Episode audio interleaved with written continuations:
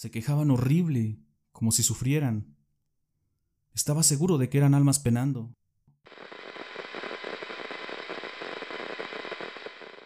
Hola, ¿qué tal? Espero te encuentres muy bien. Qué gusto saludarlos nuevamente. Bienvenidos a un nuevo capítulo. Esperamos hacerte pasar un rato agradable y que puedas olvidarte de todo lo que hay allá afuera.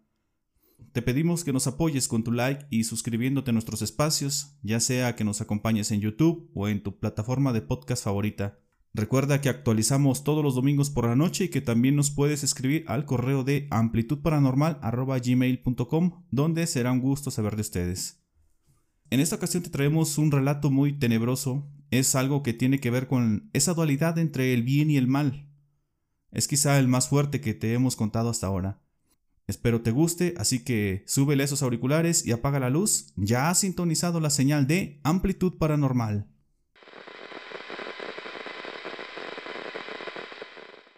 Hola, buena noche.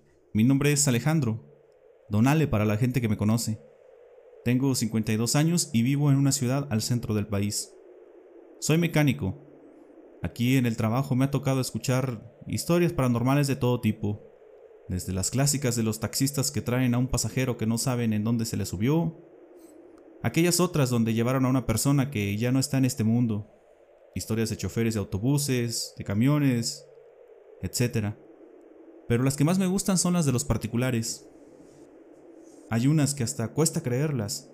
Si no fuera porque yo también he pasado por cosas extrañas, la verdad no les creería. Esas si quieren se las cuento después.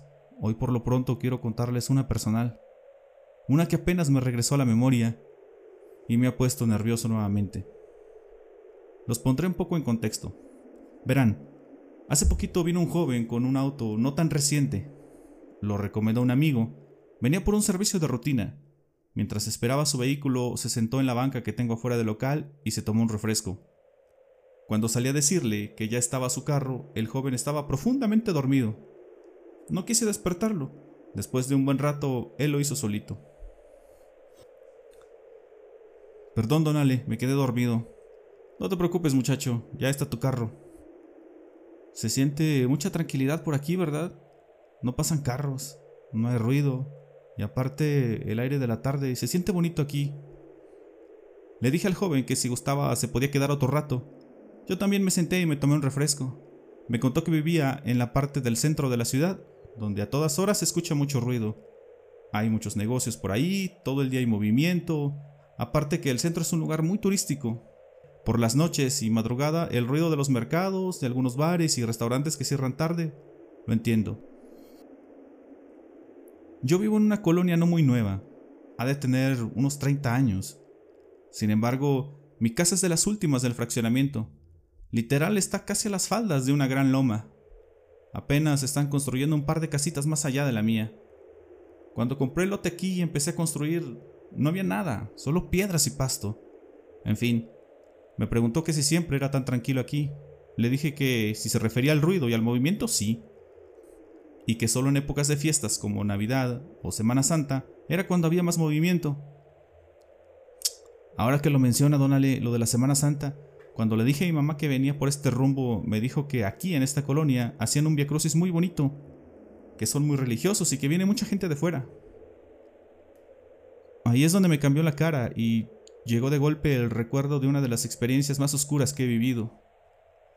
El joven, al notarlo, se disculpó y me preguntó si había dicho algo que me ofendiera.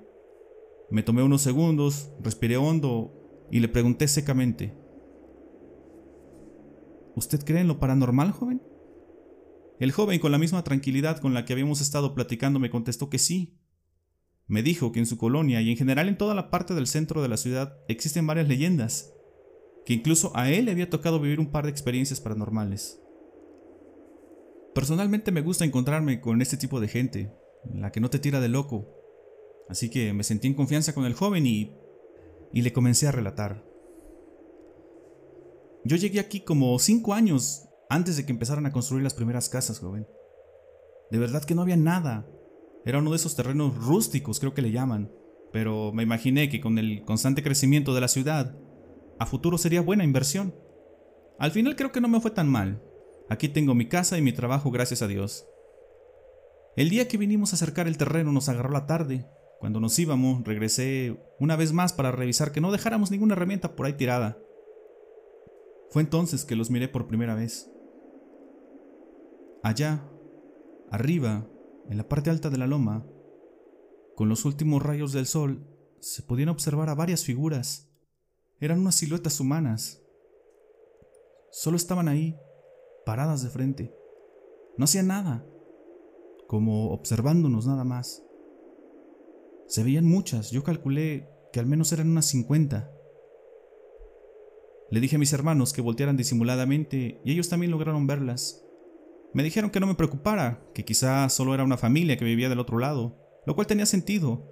Justo ahora se está construyendo una carretera que rodea la loma y que conecta a este fraccionamiento con los poblados que hay detrás. Total, ni que te fueran a robar el terreno, dijo uno de mis hermanos y todos comenzamos a reír. Mi familia se ha dedicado a la mecánica desde hace mucho. Por aquel tiempo mi papá tenía un taller en la casa y ahí trabajábamos todos los hermanos. Debido a eso se podían pasar meses sin que viniera a echarle un ojo al terreno. Total no había nada, solo tierra. Lo único que había era una especie de caminos por donde se miraba que caminaba la gente. Uno de esos pasaba por lo que ahora es esta calle, y le señalé al joven enfrente de la banca. Tiempo después empecé a quedar bien con una muchacha, quien ahora es mi esposa, y nos empezó a dar la punzada de irnos a vivir juntos. Trabajando y con muchas ganas siempre salen las cosas, joven. Y así fue. Comencé a venir más seguido, a limpiar el terreno, levanté una pequeña barda y poco a poco empecé a construir. Me tardé, aunque la verdad fue el propósito. Así de poquito también fue llegando la gente despacito a construir sus casas. Cuando terminé la estructura de la casa me dio mucho gusto e hice una carne asada con la familia. Esa vez se nos hizo tarde e hicimos una fogata. Seguíamos comiendo, cantando, los niños jugaban, la tarde parecía perfecta. De pronto llegaron corriendo los niños espantados. Pensamos lo típico, que alguien se había caído, pero no. Apenas pudieron hablar nos contaron que unos señores raros andaban por ahí merodeando. La verdad no les creímos.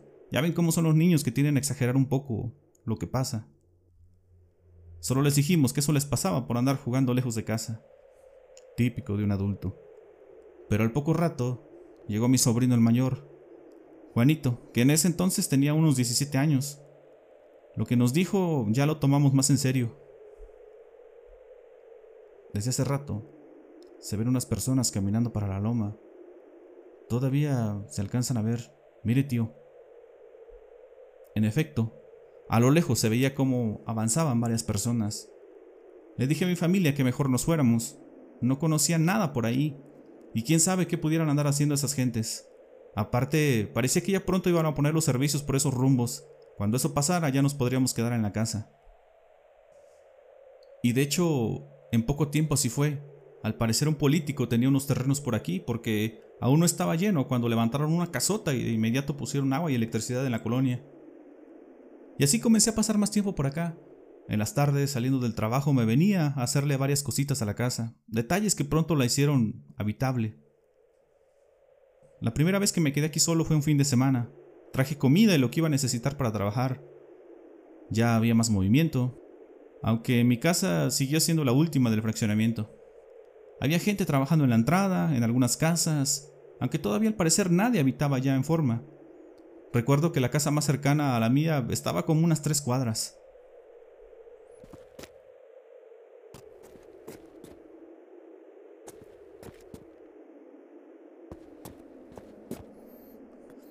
Aún me encontraba trabajando dentro de la casa cuando escuché un ruido como de muchas personas caminando fuera. Era un ruido raro, apagado, seco, pero podía distinguirlo. A pesar de que afuera solo era tierra y pasto, se podían escuchar las pisadas.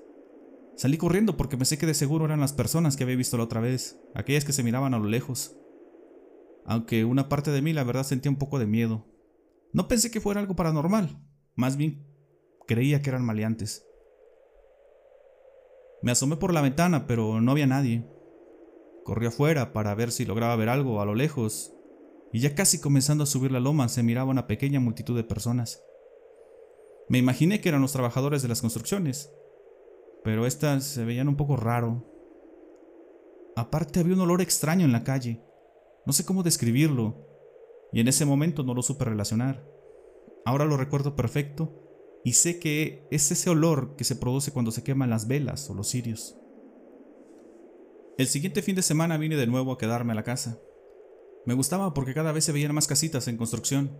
Aparecía una tienda y en la entrada, muy abajo, comenzaban a hacer una gasolinera. Ya había más movimiento. Poco antes de que anocheciera fui a la tienda, me quedaba un poco lejos, pero tenía ganas de caminar. Compré unos cigarros, agua, una botana, y traté de hacerle plática al señor que atendía, a don Andrés. Nombre joven, ¿a poco usted se queda en esa casa pegada a la loma? ¿Qué valor el suyo, eh? ¿Por qué lo dice, don Andrés? El señor se quedó mirándome por varios segundos. Usted no viene aquí seguido, ¿verdad? Me preguntó. Con cada palabra que decía mi miedo se hacía más grande. Pensé en no preguntar, en no escucharlo. En ocasiones es mejor no saber algunas cosas, pero pudo más mi curiosidad. Le contesté que no, que apenas estaba construyendo y que le agradecería cualquier información o consejo que me pudiera dar. Me preguntó si no había visto nada raro por los rumos de mi casa, dejando sus palabras al aire. Mm, bueno, sí, hay unas personas que pasan de vez en cuando frente a la casa, pero no las alcanzo a ver, siempre las veo a lo lejos. Solo eso se me ha hecho raro. El señor se rascaba la cabeza. Se notaba que no sabía cómo decir eso que me tenía que decir. No sé cómo decirle, joven, que lo que lo que usted ve e hizo una larga pausa el señor ahí. No son personas como usted y como yo. Es decir, no están vivas, pues. Don Andrés dejó de hablar y yo sentí como algo frío me atravesaba desde la cabeza hasta la punta de los pies. Después de varios segundos al fin continuó. Desde que empezaron a llegar los vecinos y los trabajadores, también se comenzaron a contar historias de gente que veía personas que caminaban desde la entrada del fraccionamiento hasta atravesar la loma. Una extraña procesión que pasa casi todos los días con los últimos rayos del sol. Hay gente que dice que los ha visto de cerca. Dice que algunos de ellos llevan cadenas atadas a los pies, que van descalzos, que su ropa ni parece de esta época. Hay otros que dicen que no tienen pies, que solo flotan esas personas, o seres, o entes, aunque sus huellas se quedan marcadas en la tierra por donde pasan. Doña Juanita, una señora que vive allá adelante, dice que una noche escuchó ruidos afuera de su casa una especie de murmullos, y al salir vio a un extraño grupo de personas, que eran muchos, iban vestidos solo con harapos. Los murmullos más bien eran una especie de quejidos. Entró corriendo y se puso a rezar, tiró agua bendita por toda su casa, encendió una veladora. Pero fue tanta su impresión que desde ahí empezó a tener problemas de diabetes. Hay personas que juran haberlos encontrado de frente, y dicen que no se les puede distinguir el rostro, pero hay otros que dicen que son personas normales, que los han visto y que solo es gente rara tratando de espantar y hacer que la gente se vaya de aquí, que usan la loma para hacer sus rituales y no sé qué tanta cosa. Le voy a contar algo, joven, y tómelo como usted quiera. Solo le digo que, ya sean vivos o muertos, que tenga mucho cuidado, por favor. Cuentan que una vez en la casa esa grande estaban trabajando muchas personas y que un día terminaron ya tarde. Cuatro de esos trabajadores eran de los poblados ahí tras Lomita. Consiguieron una lámpara de mano y agarraron camino, pero que allá adelante iban muchas personas como en una peregrinación. Llevaban velas y cantaban, y hasta el frente llevaban una especie de altarcito. A estas personas que yo le digo se les hizo fácil pegarse a la procesión. Al fin parecía que iban por el mismo rumbo, los trabajadores nunca llegaron a su casa, porque al otro día vinieron de su pueblo a buscarlos, pero les dijeron que se habían ido ya tarde para su casa, que caminaron ahí para atrás por donde está su casa, joven, y así se fueron a buscarlos. Dicen que solo encontraron a uno de ellos. Aquí don Andrés se quedó callado, como no queriéndome contar el resto de esa historia. Noté su rostro como si le diera miedo seguir contando. Y luego, don Andrés, ¿qué fue lo que pasó? ¿Qué les contó el señor que encontraron? Le pregunté. La verdad, no me gusta contar esto, joven. Personalmente, me da un poco de miedo que sea real esta historia. Se quedó callado por casi un minuto. Yo no le quitaba la mirada de encima, como presionándolo a que me contara. Al final se dio y siguió relatando, no sin antes darle un beso a una cruz de oro que traía colgando en el pecho y persignarse. Encontraron a un señor sentado al pie del camino. No hacía nada, solo estaba ahí sentado. No reconocía a nadie, ni a su mujer que iba con la gente que los andaba buscando. Tenía la mirada perdida. Por más que le preguntaron por sus compañeros, él nunca contestó. Ni una sola palabra salió del pobre. La gente comenzó a buscar a los otros, buscaron por toda la loma y sus alrededores, pero nada. Como pudieron se llevaron al señor este que te digo. Ese señor se la pasaba sentado, con la mirada perdida, no hablaba. Le tenían que dar de comer como a un niño chiquito. Una tarde, de la nada empezó a gritar, a llorar, pero así muy fuerte, como con gritos de espanto. Cuando por fin lo logró calmar la esposa, le pudo contar lo que pasó. Dijo que salieron los cuatro detrás de lo que creyeron era una procesión, porque iba mucha gente, llevaban velas e iban cantando. Ellos se mantenían como unos 100 metros del tumulto. Iban platicando y echando relajo, aunque cuidaban de no importunar a las personas que iban al frente. La verdad es que nunca les prestaron atención, dijo. Pero más adelante, al pie de la loma, la peregrinación dejó de avanzar. Ellos esperaron un rato y como vieron que no avanzaban, decidieron caminar y pasar por un costado. Ahí fue donde este señor miró con atención a las personas que iban en la procesión y dice que de inmediato puso su brazo delante de sus compañeros para detenerlos. ¿Ya vieron lo que va ahí? les dijo con voz temblorosa. Pero ahí las cosas se pusieron feas, dijo. Porque ellos le contestaron que no había nada raro con la procesión. Que esa gente solo iba a adorar a su Señor. En ese momento supo que sus compañeros tenían algo. Empezaron a comportarse extraño como cuando alguien se siente en paz, feliz, tranquilo, con la voz calmada. Podía notar que ellos tenían una especie de armonía porque los tres estaban muy calmados y tenían una extraña sonrisa en la cara. Fue entonces que los pudo ver bien. Pudo ver a las personas que iban en esa procesión. Tenían el rostro descarnado, arrastraban los pies. Algunos solo tenían pedazos de carne. Se les miraban los huesos.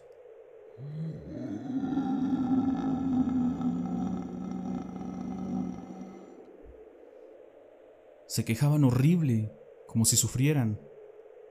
Estaba seguro de que eran almas penando. Con esas palabras le contó llorando a su esposa. Le preguntó a sus compañeros que a dónde iban, que por qué caminaban a la procesión que si no se daban cuenta de lo que era. Ven, vamos con ellos, mira, vamos a ver a su Señor. Él nos va a ayudar, su Señor es bueno. Que le decían los otros mientras comenzaban a cantar algo. De verdad dice que hizo todo por jalarlos. Hizo todo porque no se fueran con ellos. Les gritaba, los jalaba, hasta le rompió la ropa a uno de ellos, pero no pudo detenerlos y no tuvo más remedio que salir corriendo, alejarse de ahí. Dando la vuelta alcanzó a ver cómo la procesión comenzó a subir la loma, y al final de ellos iban sus compañeros.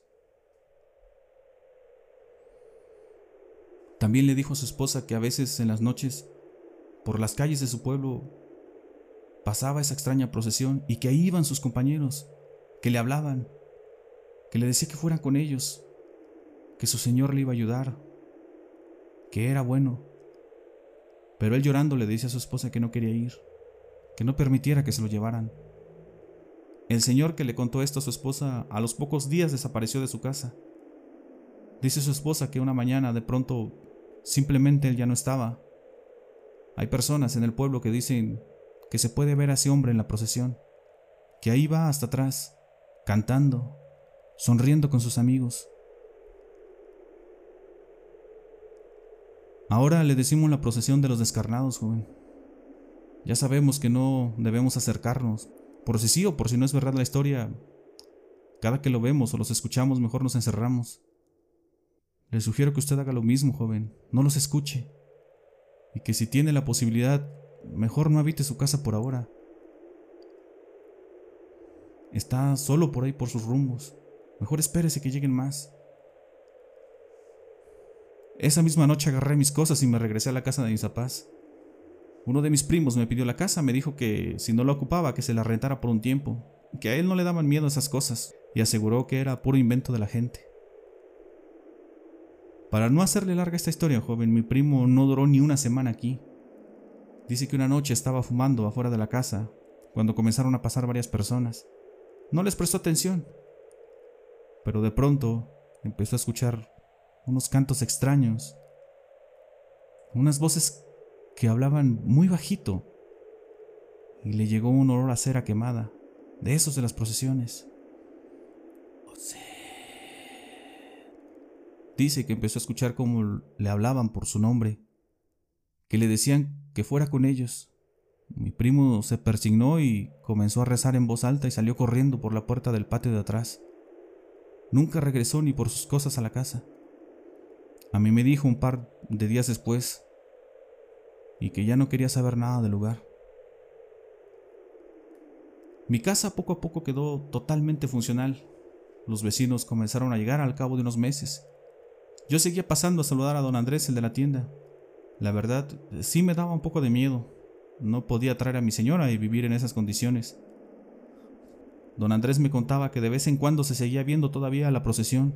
Después de unos meses recibí una llamada de él me dijo que los vecinos se habían organizado y que habían conseguido a un cura que iría a bendecir la calle y haría una misa en la capillita que se estaba construyendo al pie de la loma. Yo con gusto les cooperé y fui con mi familia en esa ocasión. Desde entonces, si se fija joven, todas las casas de esta calle tienen una pequeña capillita afuera. Tienen veladoras y sus imágenes religiosas. Esta colonia se volvió muy creyente. Había vecinos que nos trataban de locos, que no compartían la fe, pero poco a poco se fueron de aquí, joven. Dicen que aquellos que no bendijeron sus casas se les siguieron apareciendo los descarnados. Y por eso se iban. También se apoyó entre todos los vecinos que aquí en esta calle se hiciera lo de la Semana Santa. Le echamos muchas ganas y los jóvenes se ponen las pilas. Lo hacen con mucha fe y queda muy bonito. Por eso viene tanta gente. De repente se llega a ver algo por la colonia, pero es muy esporádico. Ya no es lo de antes. Aquí todos guardamos respeto a esas cosas. Pero cuando llega a haber pleitos entre vecinos o peleas en los bailes de esos que hacen, parece que eso reaviva a los descarnados y se comienzan a ver de a uno por las calles. En una ocasión llegó un vecino nuevo y una tarde noche llegaron dos patrullas a su casa. El vecino había reportado una persona en su patio trasero. Nosotros no sabíamos cómo decirle esto, uno no sabe cómo va a reaccionar la gente con estas cosas. El vecino al principio se burló de nosotros. Nos dijo que no estuviéramos molestando con esas cosas, que nadie lo iba a mover de su casa. A los dos días su esposa nos vino a buscar. Nos juntamos varios vecinos e hicimos unos rosarios. El domingo, día de misa, el párroco fue a bendecir su casa y solo así se dejaron de ver las personas, que cada vez eran más las que se aparecían por su casa. El vecino, muerto de pena, se disculpó con nosotros y ahora participa mucho en las actividades de la colonia. Así que ahora ya sabe usted la razón por la cual somos así en estos rumbos, joven. Vivimos en paz y por lo regular no contamos estas cosas. Las personas que normalmente llegan a la colonia son familiares de los mismos vecinos. Ya lleva muchos años desde que no se mira la procesión de los descarnados. Cuando terminé de contar esta historia, volteé a ver al joven. Se notaba miedo en su rostro. Pero le dije que no se espantara, que era una historia muy vieja él tardó para reincorporarse y me dijo que era la historia más increíble que jamás le habían contado. Estuvimos ahí por casi una hora más sentados. Al final el joven se despidió e hizo la promesa de visitarme en otra ocasión para que ahora él me contara sus historias. Y así fue. A los pocos meses regresó y tuvimos una larga plática. Sus historias también son muy buenas. Yo espero que a ustedes también les haya gustado esta historia. la historia de la procesión de los descarnados. Les mando un gran abrazo y bendiciones a todo aquel que escucha.